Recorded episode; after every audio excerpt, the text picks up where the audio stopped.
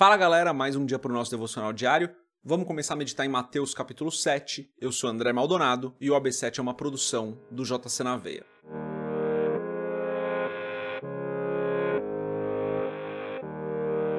Mateus capítulo 7, dos versos 1 a 5, está escrito assim: Não julguem, para que vocês não sejam julgados. Pois da mesma forma que julgarem, vocês serão julgados e a medida que usarem também será usada para medir vocês. Por que você repara no cisco que está no olho do seu irmão e não se dá conta da viga que está em seu próprio olho? Como você pode dizer ao seu irmão: Deixe-me tirar o cisco do seu olho, quando há uma viga no seu? Hipócrita! Tire primeiro a viga do seu olho, e então você verá claramente para tirar o cisco do olho do seu irmão. Até aqui, até o versículo 5, vamos fechar os nossos olhos, curvar nossa cabeça e fazer uma oração. Senhor, tu és bom, tu és santo e justo, fiel, verdadeiro, maravilhoso. Tu és um Deus grande e poderoso, não há outro como o Senhor. Só tu és bom, só tu és santo. Tu és o nosso Pai, nosso amigo, tu és o nosso Senhor, o nosso Rei, o juiz que é justo. Tu és o bondoso Deus que vive e a quem servimos. Eu peço, Pai, perdoa os nossos pecados, porque às vezes nós falhamos, caímos em tentação ou simplesmente deixamos de fazer aquilo que é certo. Perdoa-nos por isso, Senhor. Em nome de Jesus, eu peço que o Senhor nos perdoe da mesma maneira que nós temos perdoado as pessoas que nos fazem algum mal. Perdoa-nos porque nós necessitamos da tua misericórdia. Sem a tua misericórdia, o nosso destino é a condenação. E eu, te agradeço, Senhor, porque o Senhor entregou o seu filho para morrer na cruz por nós. Te agradeço, Senhor Jesus, por ter entregado sua própria vida para que os nossos pecados fossem perdoados, para que a nossa dívida fosse paga. Obrigado, Senhor. Pai, tu és bom. Tu és bom. Eu peço em nome de Jesus que o Senhor nos abençoe hoje. Eu oro sempre por nós aqui, por mim, por cada pessoa que está acompanhando esse devocional e pelas nossas famílias. Que o Senhor abençoe as nossas famílias, nos guarde, nos proteja, nos livre do mal, não nos deixe cair em tentação. Pai, dá-nos a provisão necessária para hoje, como nós falamos ontem, dá-nos a provisão necessária para hoje. Nós confiamos no Senhor, nós estamos é, depositando toda a nossa confiança no Senhor. Em nome de Jesus eu oro, Senhor, pedindo que o Senhor abençoe a nós, as nossas famílias, então. Traz cura para aqueles que estão precisando de cura, um alívio para aqueles que estão cansados, fortalece aqueles que se sentem enfraquecidos. Abre porta de emprego para quem precisa, derrama da tua provisão abundante sobre as nossas vidas, Senhor. Que seja mais um domingo na tua presença e que o Senhor fale muito conosco hoje nas nossas igrejas locais, para aqueles que vão para o que tem culto hoje, né, que tem uma reunião aí de, de celebração hoje, Pai, é o que eu peço em nome de Jesus. Amém. Boa. Antes da gente continuar nosso devocional diário, não sei se você percebeu que na sexta-feira passada, dois dias atrás, é, o áudio da vinheta saiu no lugar errado no vídeo. Perdão por isso, galera. Eu vim perceber só hoje, tá? Uh, foi um erro de edição que eu tentei arrumar, daí ficou pior ainda. errei, errei de novo na hora de tentar arrumar. Foi bem bizarra a situação. Então saiu errado, nada que atrapalhasse muito o vídeo, algumas pessoas perceberam. Obrigado por isso. Uh, mas é isso, saiu errado só, perdão.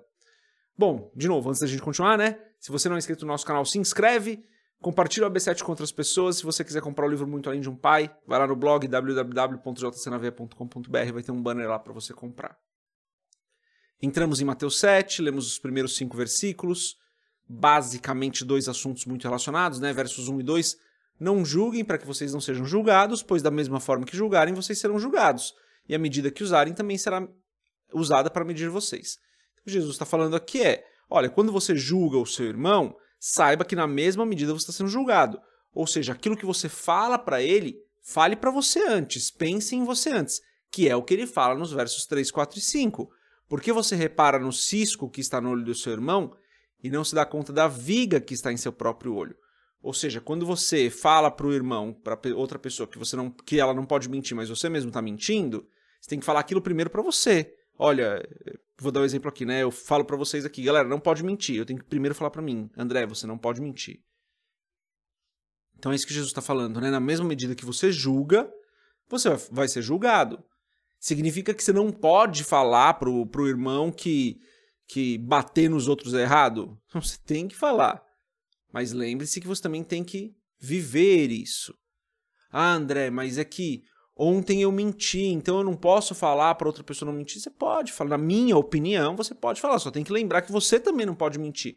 Agora, você vive na prática do, da mentira. Todo dia você mente. E você vai falar para o irmão não mentir? Aí ficou estranho. Então veja, a gente já falou disso recentemente, né? A gente gosta de regrinhas para poder burlar essas regras. Não estou criando regra aqui não, gente, estou interpretando. Só é importante que você entenda a interpretação, entenda o texto. Se você vive na prática de um pecado, não tem como você falar para outra pessoa que ela não pode fazer aquilo. O exemplo que eu dei novamente, você vive mentindo, todo dia você mente várias vezes. Como que você vai falar para alguém que mentir é pecado? Se nem você tem vivido aquilo. Agora, aconteceu uma vez, né? A gente sempre fala disso, né? Do acidente no caminho, né? O pecado como um acidente no caminho na vida do cristão. Aconteceu que ontem você mentiu, cara. Putz, perdeu ali. E você até já resolveu a situação. Já voltou na pessoa, falou que você não falou a verdade, pediu perdão, já até resolveu. É claro que você, na minha opinião, né? É claro que você pode chegar a outra pessoa e falar: olha, eu menti errado. Inclusive, ontem eu menti. E tive que pedir perdão e criei uma situação ruim por conta da minha mentira. Vê como você usa o, o seu erro e, em arrependimento verdadeiro, você pode levar aquele assunto e falar: Eu errei, eu não quero que você erre. Você pode falar aquilo porque você se arrependeu, porque você mudou de caminho. É diferente de uma pessoa que está na prática deliberada, constante do pecado e que vai falar para os outros que isso é pecado. Então o que Jesus está falando aqui é: Saiba que na mesma medida que você julga, você vai ser julgado. E que se você vive naquele pecado, como que você vai falar para os outros que aquilo é errado? Arruma a sua vida primeiro. Que Jesus está falando nesses primeiros cinco versos, então, de maneira extremamente resumida, é: pensa que você tem que consertar a sua vida também. Não esquece disso. Não esquece que tem muita coisa nas nossas vidas que precisam ser consertadas, na sua vida que precisa ser consertada. Então, cuidado ao olhar para o outro e julgar o outro, se você mesmo não tem olhado para você e se julgado. É, já participou aqui do nosso podcast uma vez, né, o pastor Daniel, Daniel Romano, e ele fala essa frase, né? Sempre, eu sempre falei disso, né? Lei para dentro e graça para fora, ou seja, olha primeiro para você, julga primeiro você, depois você pensa nos outros, mas para os outros graça. É, lei para você, a graça para os outros. Então, olha primeiro para você. Significa que você nunca pode falar na vida dos outros? Não, não é isso que Jesus está falando.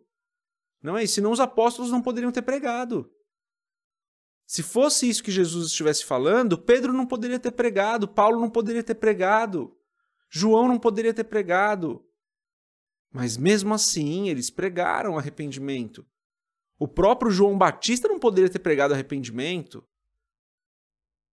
Então, gente, a gente tem que saber interpretar a palavra. O que Jesus está falando aqui é: olha para você, não esquece que você também precisa de correção em várias áreas da sua vida. Então, muito cuidado a sair apontando o dedo para os outros se você está cheio de erro. Agora, se você se arrependeu daquilo, se você entende que aquilo realmente é errado, fale para os outros. É claro que você tem que pregar a palavra para os outros. E se a palavra está dizendo que mentir é pecado, você tem que falar isso para os outros. Só toma cuidado de olhar para você antes e de não ser hipócrita e de não viver numa prática deliberada e constante de um pecado que você fala para os outros que é errado.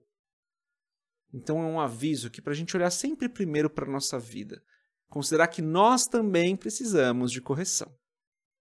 Essa é a mensagem de hoje. Se você já passou por uma situação dessa, onde você acabou falando para outra pessoa algo que você praticava, comenta aqui. Todo mundo já fez isso alguma vez, né? Se você quiser, deixe seu comentário que vamos conversar sobre isso. Quando a gente conversa sobre isso, galera, é importante porque a gente começa a perceber que as pessoas erram, né? Não é só a gente que erra, a gente tem essa mania, né? De achar, ah, não, só eu cometo esse pecado, só eu erro, só eu que já fiz isso. Não, um monte de gente já fez, eu já fiz. Um monte de gente já fez, tá? Então, se você puder, compartilhe aqui com a gente. a sua experiência em relação a isso. Deus abençoe a sua vida, a gente se vê amanhã se Deus quiser. Paz.